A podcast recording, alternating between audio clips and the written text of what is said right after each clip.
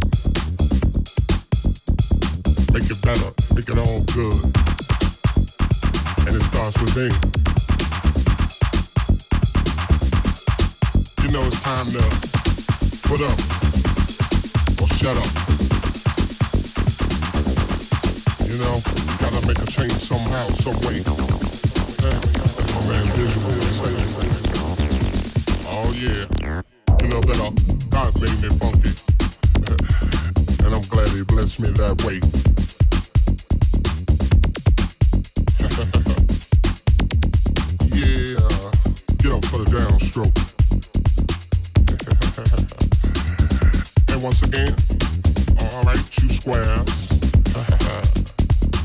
yeah.